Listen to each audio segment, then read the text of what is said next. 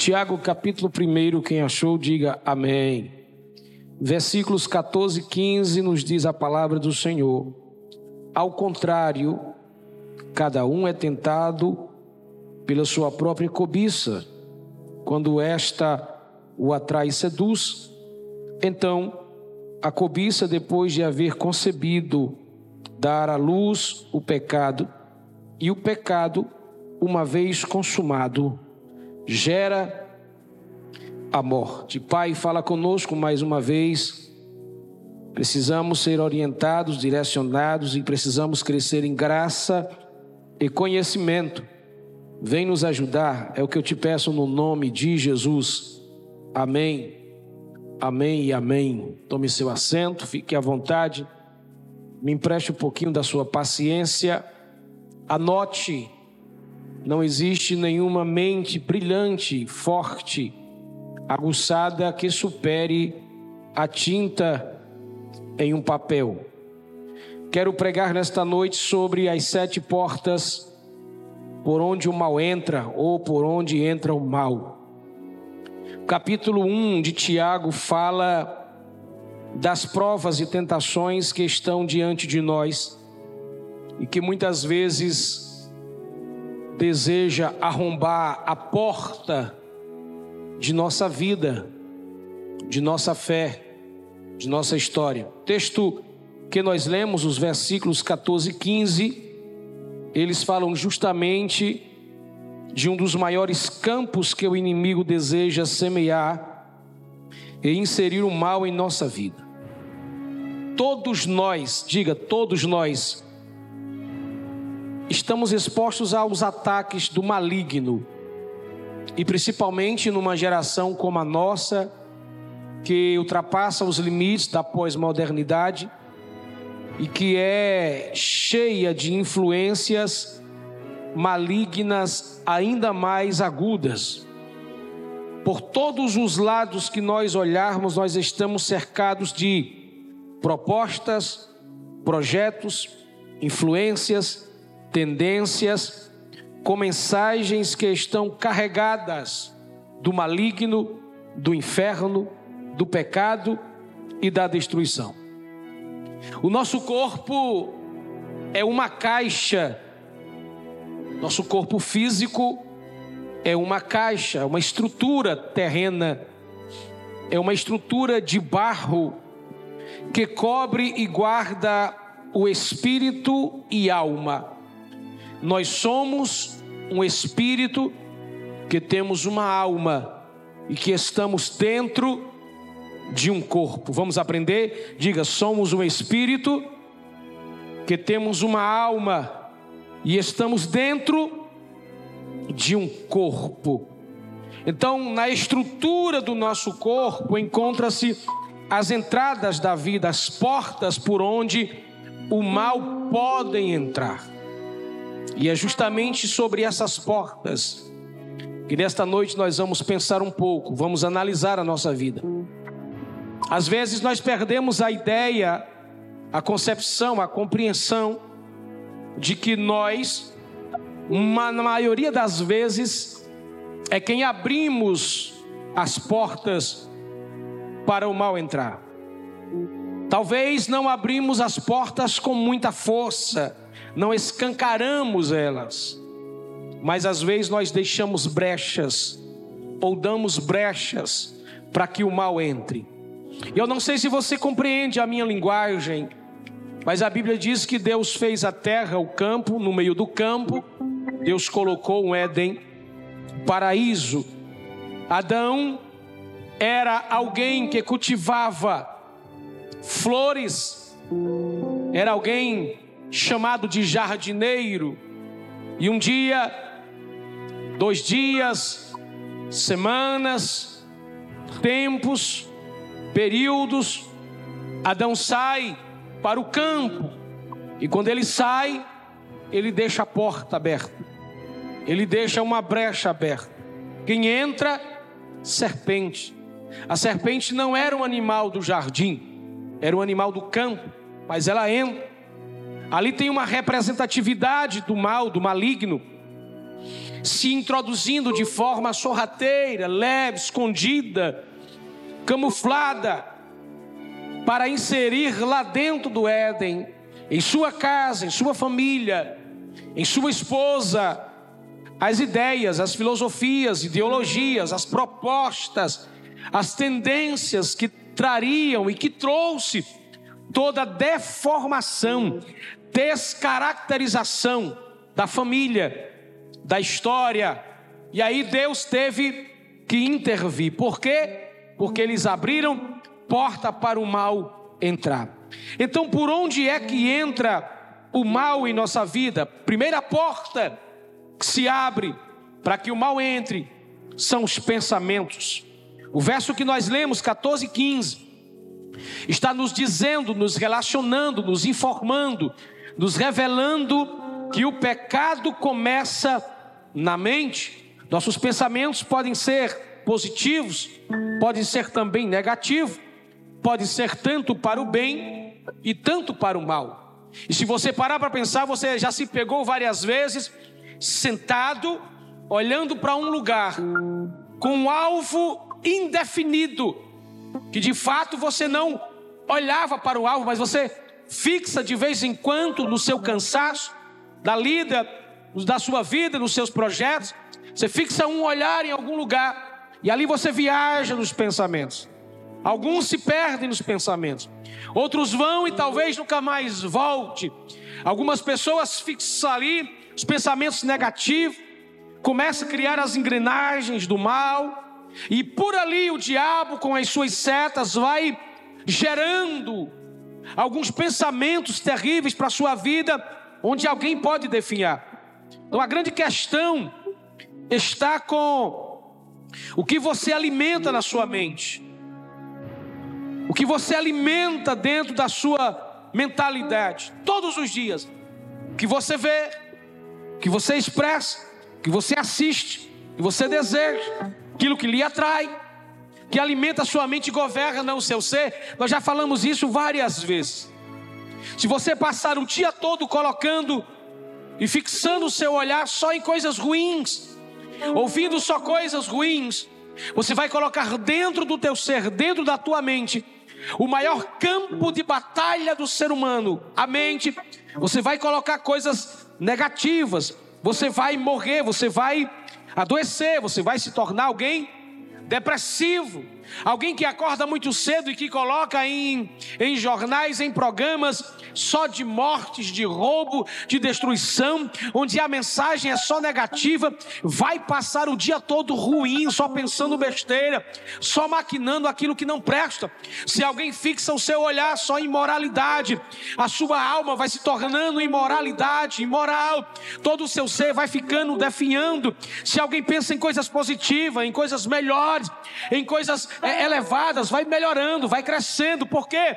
Porque na mente está sendo alimentada e torna a dizer tudo aquilo que, a me, que você alimenta em sua mente, o que você nutre em sua mente, na sua mente, vai governando o teu ser. Então você e eu, nós precisamos parar de pensar em coisas ruins. Tem gente que tudo é motivo de destruição. Tem gente que as crianças não podem mais brincar porque pode morrer. Tem gente que ninguém pode mais andar na calçada porque pode ser assaltado. Há pessoas com a mente tão cheia de malignidade, de coisas negativas, destrutivas, que vê mal em todas as coisas, vê a ruindade em todas as coisas. Nós precisamos elevar e encher a nossa mente das coisas positivas, das coisas de Deus. Nós precisamos colocar na nossa mente que a nossa vida está em Deus, estamos guardados em Deus. A misericórdia de Deus é quem nos guarda, nos protege, nos limpa limpa. A misericórdia de Deus é quem nos blinde. Você está aí para dizer glória a Deus. Então nós precisamos ver isso.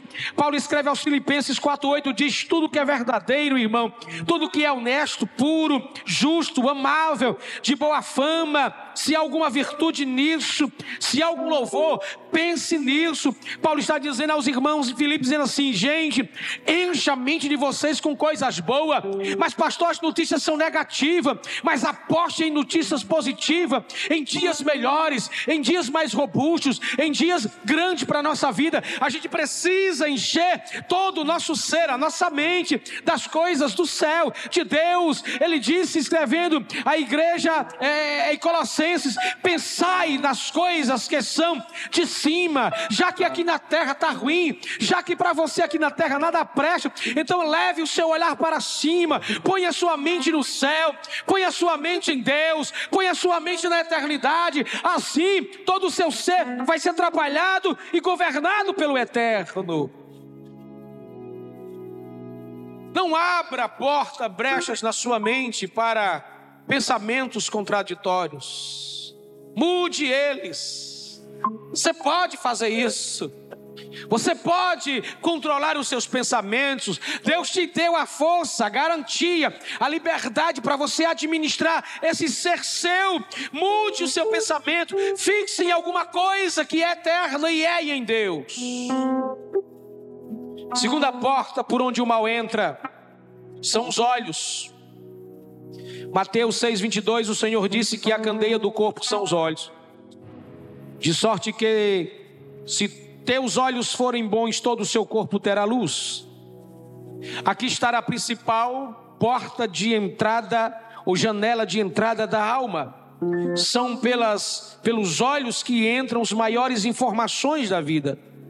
Para onde você olha, diz onde você quer chegar. Onde você fixa o seu olhar, revela o seu maior desejo. Nós somos contaminados por aquilo que nós observamos. Vou repetir: nós somos contaminados por aquilo que nós olhamos, por aquilo que nós assistimos, por aquilo que nós presenciamos. E preste atenção no que eu vou te dizer: por trás de toda, todo olhar existe um universo de imagem, conteúdo, formações, sensações, imaginações que podem te destruir e te levar para a morte. Por trás de um olhar existe um turbilhão de conteúdos e informações, setas. A gente olha, nós que temos a saúde da visão, estamos direto com o nosso olhar fixado em alguma coisa. Nós precisamos ter cuidado quando olhar. Como olhar? Para que olhar? Para quem olhar? Precisamos discernir o nosso olhar. Jesus disse que se o seu olhar for bom, que tem um olhar ruim? Tem. Tem um olhar mau? Tem. Tem um olhar sedutor? Tem. Tem um olhar malicioso? Tem. Existe olhar para tudo. E nós temos esse, essa ferramenta chamada de janela principal, que é o olhar. Nós olhamos. E na imagem que nós olhamos, nós atraímos informações. Nós vemos cores. Nós vemos tamanhos. Nós temos as informações que entram na nossa mente, nós temos os gestos, e cada dia, como nós alimentamos a nossa mente, a nossa vida, a nossa alma, a forma como olhamos, diz como é que a gente termina, a forma como nós olhamos, diz qual é, diz o que está inserido na nossa alma. Então, cuidado para onde você olha, como você olha, para quem você olha, com que intenção você olha. O olhar é muito perigoso. Lembra de Davi? Sacada do palácio, olhou para Betseba, olhou de novo, olhou de novo e disse: É ela. Pegou ela, matou o marido, quase morre por causa do olhar. Lembra de Sansão? Olhou e viu, é gostosona, bonitona, cheirosona, bacanona, é você, mas Deus não queria, mas disse: é você. Pegou, se tornou um palhaço, amarrado das arenas, cego, cabelo raspado, sem a presença de Deus. Diz para alguém, por favor, cuidado para onde você olha. Diz de novo assim: cuidado com o seu olhar. A esposa diz para o marido: cuidado com o seu olhar. O marido diz para a esposa: cuidado com o seu também. Terceira porta por onde entra o mal. Ouvidos. Lucas 11, 28 diz: Bem-aventurado que ouve a palavra de Deus e aguarda. Nós estamos sujeitos a ouvir muitas vozes. Escute isso, estamos sujeitos a ouvir muitas vozes. A voz de Deus, a voz do diabo, a voz das filosofias modernas, a voz do pecado, a voz do mundo, a voz do sistema ideológico, também a nossa própria voz, a voz do nosso ego, a voz do nosso coração, do nosso eu inflamado, porque eu, eu, eu, eu, eu, eu e eu. E eu sempre digo que a pessoa mais próxima da gente, nosso maior inimigo, é o eu. Sou eu mesmo. Nós escutamos muitas vozes, inclusive a nossa própria voz, que é a que determina se a gente para, se a gente continua, se a gente cresce ou se a gente regrede, se a gente se destrói, se a gente prossegue, se a gente vai para cima ou se a gente desiste da vida. Então escute isso, é importante. O que nós estamos escutando está contaminando o curso da nossa alma. O que nós escutamos está destruindo as nossas emoções, os nossos sentimentos, os nossos relacionamentos, a nossa fé. Olhe para mim, basta uma palavra negativa, uma palavra pequena, com um tom de malignidade, o nosso dia fica ruim. Uma palavra. Quer ver uma palavra que pode tacar fogo no seu dia? É quando você falar com alguém no seu relacionamento, no dia a dia. Pode ser filho, pode ser pai, pode ser mãe, pode ser patrão, qualquer pessoa. A pessoa faz assim. Hum.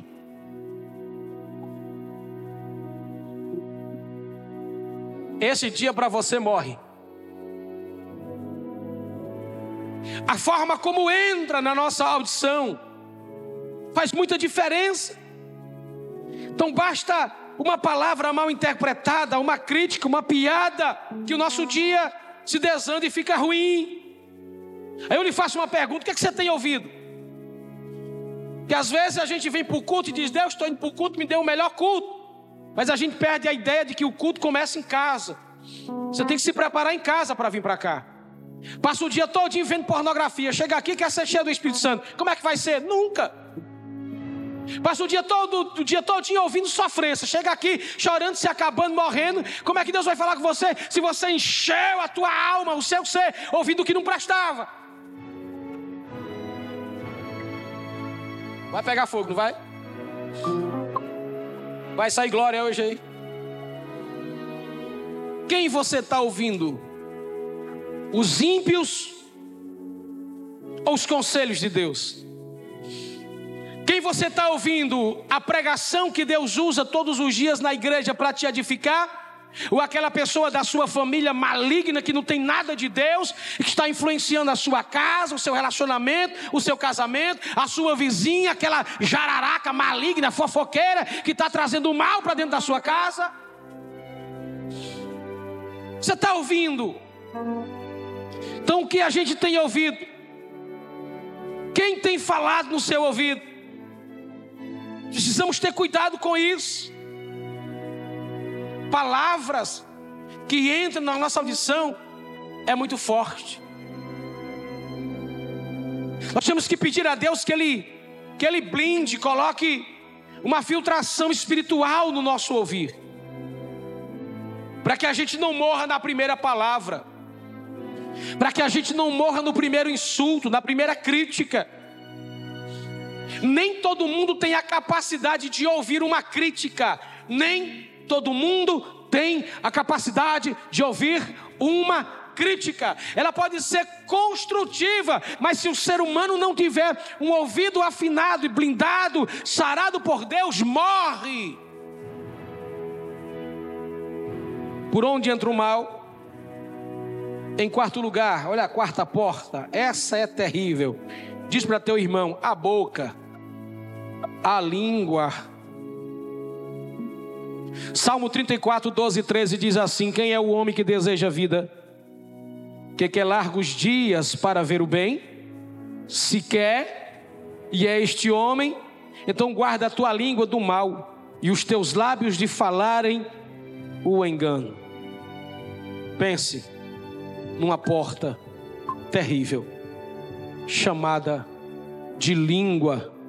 Esta é uma porta por onde nós mais pecamos, seja por murmuração, por fofoca, por ingratidão. A maioria das brechas e portas e portais que nós abrimos, nós abrimos com a nossa própria boca. Nós deveríamos evitar um monte de guerra, ficando calado principalmente quando estamos com raiva, principalmente quando nós estamos envenenados com fofoca, principalmente quando a gente está zangado com a vida, principalmente quando a gente está chateado com o emprego, com o dinheiro, com as lições da vida, com os vales, com os desertos, a gente deveria ficar calado.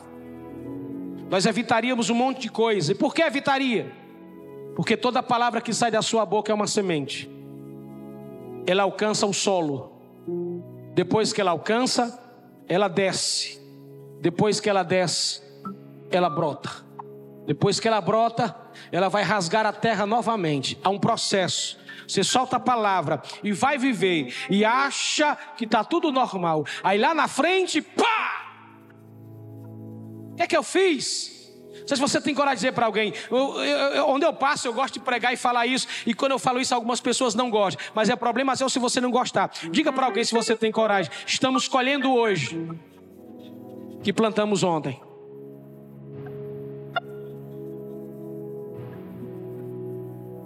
Pastor, tem alguma coisa errada comigo, alguma coisa aconteceu. Meu Deus do céu, o que é que eu fiz? Joguei pedra na cruz, o que é que eu fiz? Eu dei língua para Jesus, o que é que eu fiz na vida? Não foram palavras.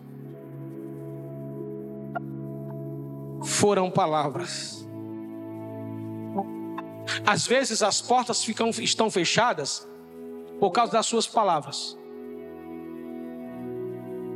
Portais espirituais deveriam ser abertos e as bênçãos derramadas sobre você, mas você murmura tanto que as sementes das murmurações está trazendo a desgraça deveria ficar quieto. Deveria liberar uma palavra de gratidão a Deus, com pouco ou com muito. Paulo disse: tendo com que comer, dormir e vestir, com isto estejais contente.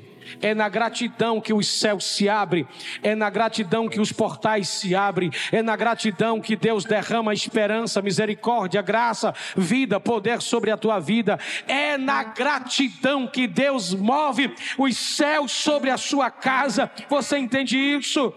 Então, o que muitos estão colhendo hoje é o que plantaram ontem com as suas palavras. Então, vigie com a sua boca. Cuidado com a sua fala. Tem gente que já deveria ministerialmente estar tá crescido e andando anos luzes à frente. Está lá, parado no tempo, não cresceu, não desenvolveu. Por quê? Língua. Diga para alguém: se você não concordar de algo, fique calado, fique na sua. Nós não somos donos da verdade. Nós não temos a verdade expressada na nossa alma em tudo que a gente bate, é o martelo que vai funcionar. Não, só existe um que tem a verdade, é esse Deus poderoso que está sentado no trono, recebendo o nosso culto aqui nesta noite. Então, cuidado com as suas palavras. Diga para alguém: somos escravos das nossas palavras.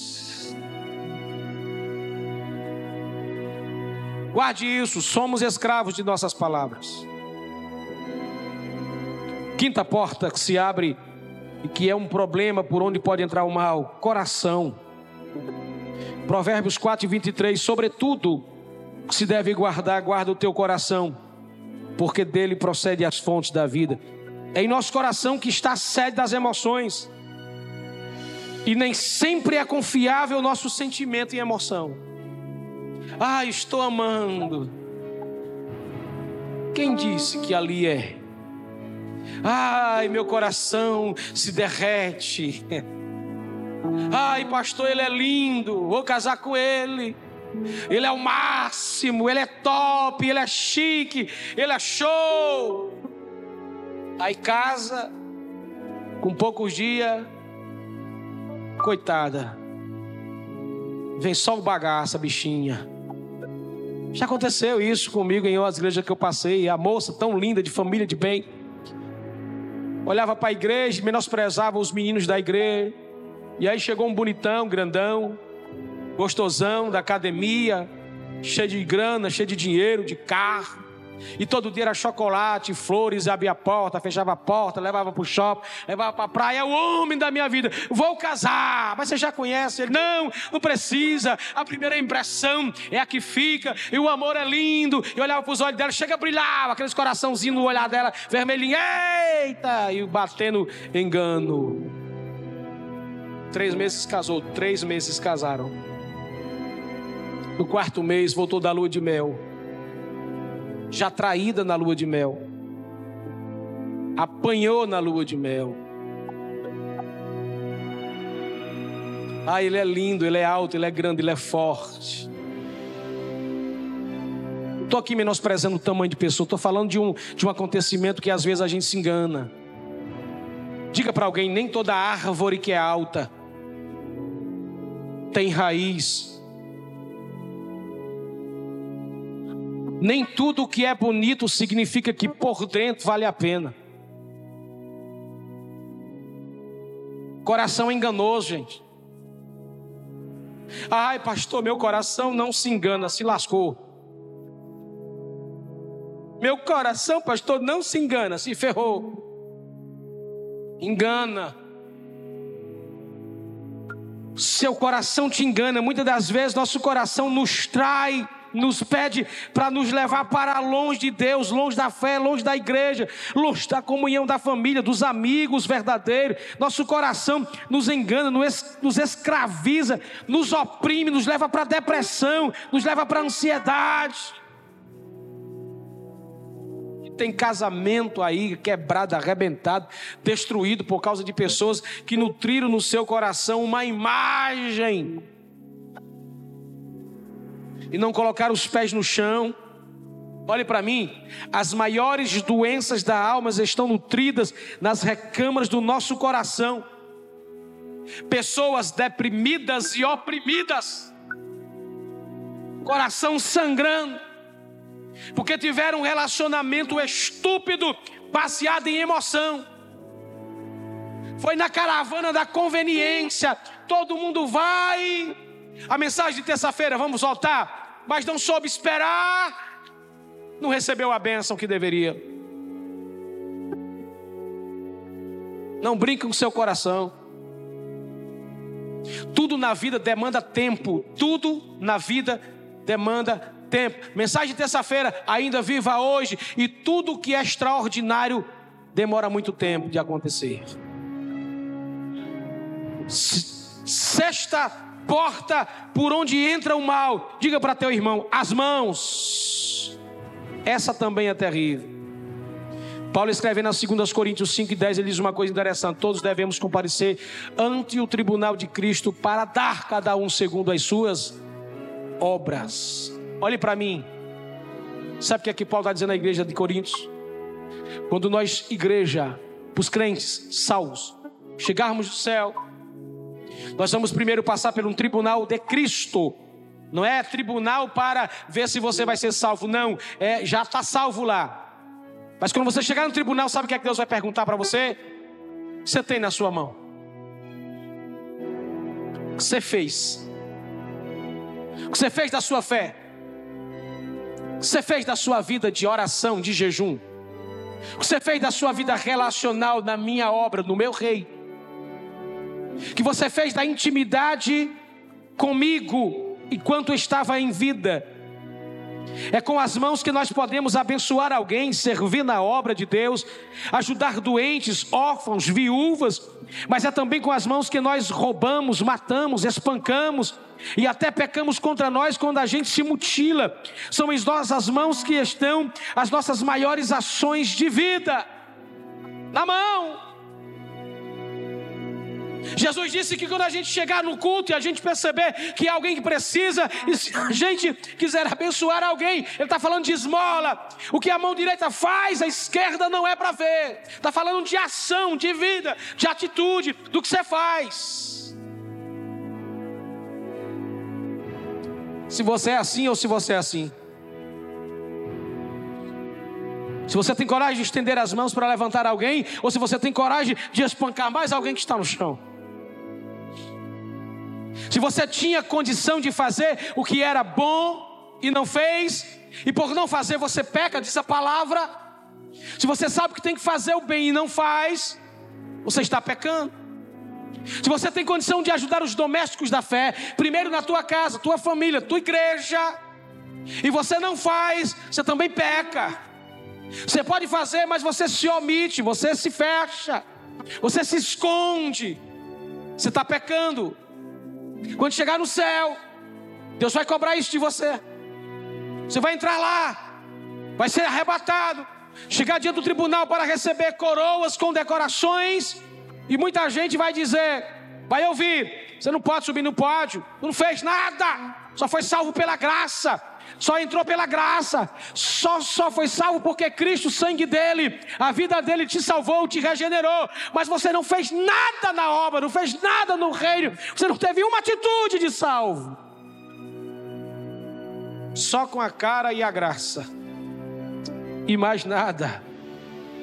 Diga para alguém o que você tem nas mãos, diz do seu caráter, declara o seu presente aponta para o seu fim. Você tem nas mãos. Moisés tinha um cajado. Davi tinha uma funda. Sansão tinha uma queixada de jumento. Os profetas tinham a palavra da verdade. Os discípulos tinham a palavra no coração, na boca, na mente e nas mãos. O que você tem nas mãos? Que Deus colocou nas tuas mãos? Deus colocou liderança nas tuas mãos, Deus colocou ciência nas tuas mãos, Deus colocou família nas suas mãos, Deus colocou inteligência nas suas mãos, perspicácia nas tuas mãos, Deus colocou sabedoria nas tuas mãos, Deus colocou a, a, a, a sagacidade de saber viver, ganhar dinheiro, administração, ser médico, sei lá, pedagogo, sei lá, vendedor, Deus colocou nas tuas mãos para ser mecânico, músico, cantor, musicista, pregador, ensinador, Deus te colocou para ser um pedreiro, padre Deus colocou alguma coisa na tua mão. Deus colocou alguma coisa na tua mão. Agora a grande pergunta é: o que Deus colocou nas tuas mãos alcança alguém?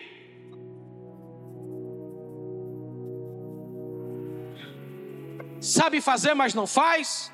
Tem como fazer, mas, mas não quer fazer? A gente peca às vezes porque nós deveríamos dar simplesmente a paz do Senhor para alguém, estender as mãos, pedir perdão, tocar alguém, abraçar alguém, mas a gente não faz. E aí, quando a gente não perdoa, o que é que acontece? Nós abrimos um portal de angústia, de perturbação, de medo, de pânico, que vai nos assombrando onde uma apertada das mãos, um reconhecer que errou, um abraço que deveria ter dado, uma desculpa simples mudaria a história. Mas a gente prefere não. Não tem mãos estiradas. Um dia trabalhando lá no Rio Grande do Norte, na época que eu, que eu era coordenador de um grande projeto informático, chegou um contador muito se achando e foi marcada uma reunião com toda a equipe. E eu era o representante da equipe, por ser o coordenador. E quando eu fui entrar na sala, aquele cara muito arrogante, tinha uma, tinha uma maneira estúpida de tratar as pessoas. E ele me disse, ele gritou no meio das pessoas. Eu nem o conhecia, não sabia nem que era ele. O pessoal da informática está entrando aí. Quando a gente foi entrando, ele gritou deu um murro no birô e disse: Não fale comigo até eu não falar uma palavra com vocês. Aqui a ordem é minha, a palavra é minha, sou eu. Todo mundo ficou naquele mal-estar, naquela aquela coisa chata, aquela coisa que incomoda, aquele, sabe? E eu fiquei envenenado porque todo baixinho é zangado, deu vontade de ir para cima, rasgar ele no meio, a faca, ver as tripas dele correr, pegar o coração dele com a mão assim, beber o sangue, chamar ele de infeliz, de endemoniado, de cão, de capeta e dizer: Você pensa que é o quê? Todo mundo ficou por ali nutrindo a raiva e eu já espumando pelos olhos. Aí o Espírito Santo sentou perto de mim e disse: Tu não é crente?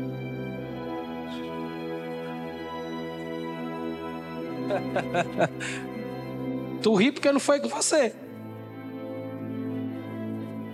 E agora? Vai matar ele? Ou vai liberar uma palavra sobre a vida dele? E ele falou pra, com raiva, olhando para todo mundo, testando as pessoas, e disse: Quem é o coordenador? Eu disse: Boa tarde, doutor. O senhor deve ter tido um dia muito difícil. Para estar tão irritado como o senhor está. Mas nós viemos em missão de paz. E eu, principalmente, que sou um servo de Deus, quero abençoar a sua vida nesse dia os olhos do homem, lagrimejou, começou a pedir perdão a todo mundo. É, o, aqui, é a mão sua estendida que faz a diferença. Não é para a gente no trânsito, quando alguém passar, tirar o fino e, e berrar, a gente botar o dedo para cima. Dá cotoco pro cara. Aqui, filho de uma benção. Jumenta de Balaão. Jezabel. Satanás, né? Sinal abre, vida do meio. Um crente desce, é hoje que vai ter morte.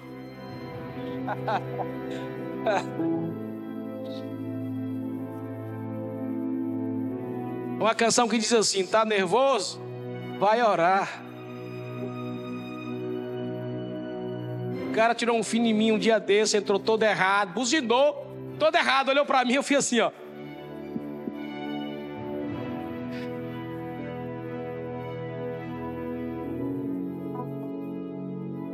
Como é que tá as suas mãos? Tá sujas de sangue? Tá sujas de lodo? Tá limpa? É o que você faz com elas que evidencia você um verdadeiro e autêntico cristão. Não é quem você dá rasteiro com esse pé, é quem você levanta com essa mão. Não é quem você empurra dando soco, é quem você consegue estabelecer uma ponte de amizade e dizer: Eu te ajudo a te levantar quem te derrubou. Cuidado com o que você faz. Elas estão abrindo portas e portais para a tua vida. Em sétimo e último lugar, portal e uma porta por onde pode entrar o mal. Diga para teu irmão os pés. Provérbios 14, 12 diz: Há um caminho que aos olhos do homem parece direito, mas o seu fim são caminhos de morte. É no caminho que nós andamos que define as portas de luz ou trevas onde nós vamos chegar na vida. É com quem andamos, por onde andamos, como andamos que revela onde a gente vai terminar. Diga comigo, nossos passos direcionam para todas as outras portas que nós ouvimos. São os nossos passos que diz. Alguém disse aí, onde você vai, diz o que você busca. O quem você anda, diz quem você será. Como você se veste, diz como está o que você escuta na canção. Tudo isso está relacionado aos nossos pés. E o que é pés, pastor? Diga comigo: governo. Governo. Pé fala de governo, de decisão, administração, escolha os nossos pés. A Bíblia diz em Atos dos Apóstolos que a igreja primitiva vendia suas fazendas, fazia os seus projetos, trazia o dinheiro e depositava aos pés dos discípulos. Preste atenção, eles governavam. E aqui tem uma coisa interessante: o dinheiro daquele povo nunca estava no coração e nem na mente dos discípulos, sempre aos pés, sempre em uma dimensão baixa. Porque dinheiro não é tudo, diga para todo mundo aí ou para alguém: dinheiro não é tudo. O lugar do dinheiro tem que ser nos pés e no bolso, nunca no coração e nunca na mente. O dinheiro precisa estar debaixo dos pés. É você que administra, é você que governa, é você que manda, é você que estabelece. E também no bolso para saber como você gasta e com o prazer que você tem para gastar. Nunca no seu coração, no dia que sair dos pés, do bolso, vir para o coração e para a mente, você é escravo do dinheiro. Diga para teu irmão, no bolso e nos pés, para você governar e ser feliz. Dinheiro é para você administrar a sua vida, a sua família, cuidar dela e para gastar. Quem não tem, gasta o que não tem.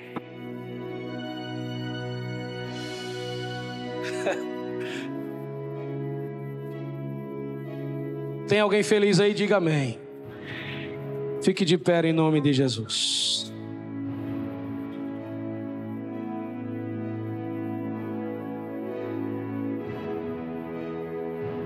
Vou terminar com dois conselhos.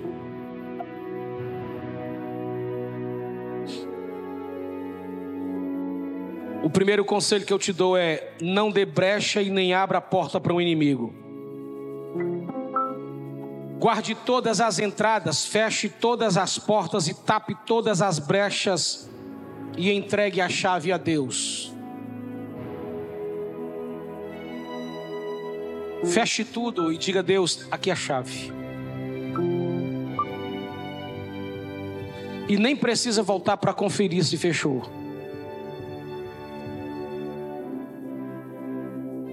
A Bíblia manda a gente ficar na brecha e não da brecha. Manda ficar na brecha da oração, na brecha do jejum. Então não dê espaço para a serpente, não não não não paquere com o pecado, não tolere nem negocie os princípios de Deus. Fazendo assim, você estará blindado, guardado, protegido dos ataques do mal. Não quero. Certo dia um rapaz me procurou e disse: "Pastor, eu tenho um problema com pornografia. O que é que eu faço?" Eu disse: "Fure os olhos." Que, pastor? Que é que te faz pecar? Olhar. E eu vou ter que furar os olhos? É. Ou então vou te dar uma outra saída. Qual é a outra saída, pastor? Quebre teu celular, desligue sua internet, não tenha nada na sua casa, por onde possa entrar. O senhor é muito radical. Aí eu disse, fure os olhos. Aí também agora o senhor aloprou. Você não quer vida? Estou te ensinando a fechar as portas, não estou te ensinando você furar seus olhos, ficar cego. Se você não, não tem condição de dominar o celular, você não tem condição de olhar, de assistir, de, de navegar, o que é que você vai ter? Se na sua casa tem internet, seu trabalho tem internet, você tem liberdade ali, ali são portais por onde entra e te escraviza, feche as portas, tire a internet, venda o computador, dê um tempo, vai orar, vai buscar a Deus, vai jejuar, Deus vai te libertar. Aí quando você crescer, você estiver livre disso, aí você pode adquirir. Nosso problema é que a gente é doente e a gente continua deixando a porta, a janela, tudo aberto. Pode entrar, vem, vem, pode entrar, vem, me consuma. Eu vou comendo lixo e vou morrendo. Diga para alguém: feche todas as portas para que você não venha morrer. Segundo e último conselho, mantenha sua vida consagrada a Deus. Ore, jejum leia a palavra. Tenha uma vida espiritual ativa, saudável. Cultue a Deus, se envolva na obra. Busque ser santo. É, é uma escada progressiva. Uma vida consagrada não é jejuar todo dia, o dia todo, o mês todo, o ano todo, não. Tudo tem o seu tempo certo para cada coisa. É um processo de muita coisa, é orar, ter essa devocional, jejuar periodicamente, ler a palavra de Deus todo dia, a leitura, ter uma vida espiritual ativa. Como? Evangelizando, vindo para a igreja, participando, crescendo. Estava olhando aqui, vendo um bocado de rapaz chegando, eu disse: Meu Deus, será que tem baterista nesse meio aí? Tem algum baterista aí? Tem algum rapaz aí que já toca bateria, que já é músico? Tem, tem alguém aí? Tem. A gente precisa. A fila anda na igreja. Chegando um, vai saindo outro, vai saindo um, entrando outro, vai, vai, vai, e aí vai, vai entrando. Que um dia tem que ter mais. Tem que se envolver na igreja. Tem que participar. O departamento discipulado é um departamento contagiante. O pessoal discipulado começa, daqui a pouco o pessoal discipulado já estão ensinando, já estão dando aula, já está na porta, está no estacionamento, daqui um dia está pregando, daqui aí vai surgindo, vai surgindo, vai surgindo. Do mesmo jeito é eu e você. A gente precisa ter uma vida ativa na igreja. Pastor, não tem homem aí para ficar na terça, não? Eu fico. Pastor, não tem homem para ficar na quarta do culto de mulher, não? Eu venho. A minha mulher vem, eu venho. Se envolva na obra, no reino, uma vida ativa no reino de Deus. Parece que a nossa geração tem medo, né? Aí, pastor, eu tenho medo. A obra é quem te forma. Vou repetir: é a obra que te forma. Pastor, eu queria ser pregador, mas só vem no culto no domingo, não vai ser nunca. Não vem para uma escola, não vem para o culto de ensino, não lê a Bíblia, não participa de nada, vem só para o culto. Meu desejo, se envolva. Diga para alguém: se envolva na obra. Quanto mais cheio do seu tempo com as coisas de Deus, mais blindado ficam as portas de entrada do teu ser. Diga para alguém, lembre-se que você é de Deus. Diga, você é de Deus. Você precisa viver na dimensão de Deus. Se você é de Deus, precisa viver na dimensão de Deus. Alguém entendeu a palavra? Diga amém. Põe a mão no seu coração, feche os seus olhos, Pai em nome de Jesus. Obrigado pela tua palavra que nos cativa, que nos ensina, que nos molda. Molda, Senhor, nos moldes da tua palavra. Molda-nos no pensamento cativo do teu Espírito Santo. Todos os que estão aqui foram conscientes de todas as portas que eles têm, Senhor.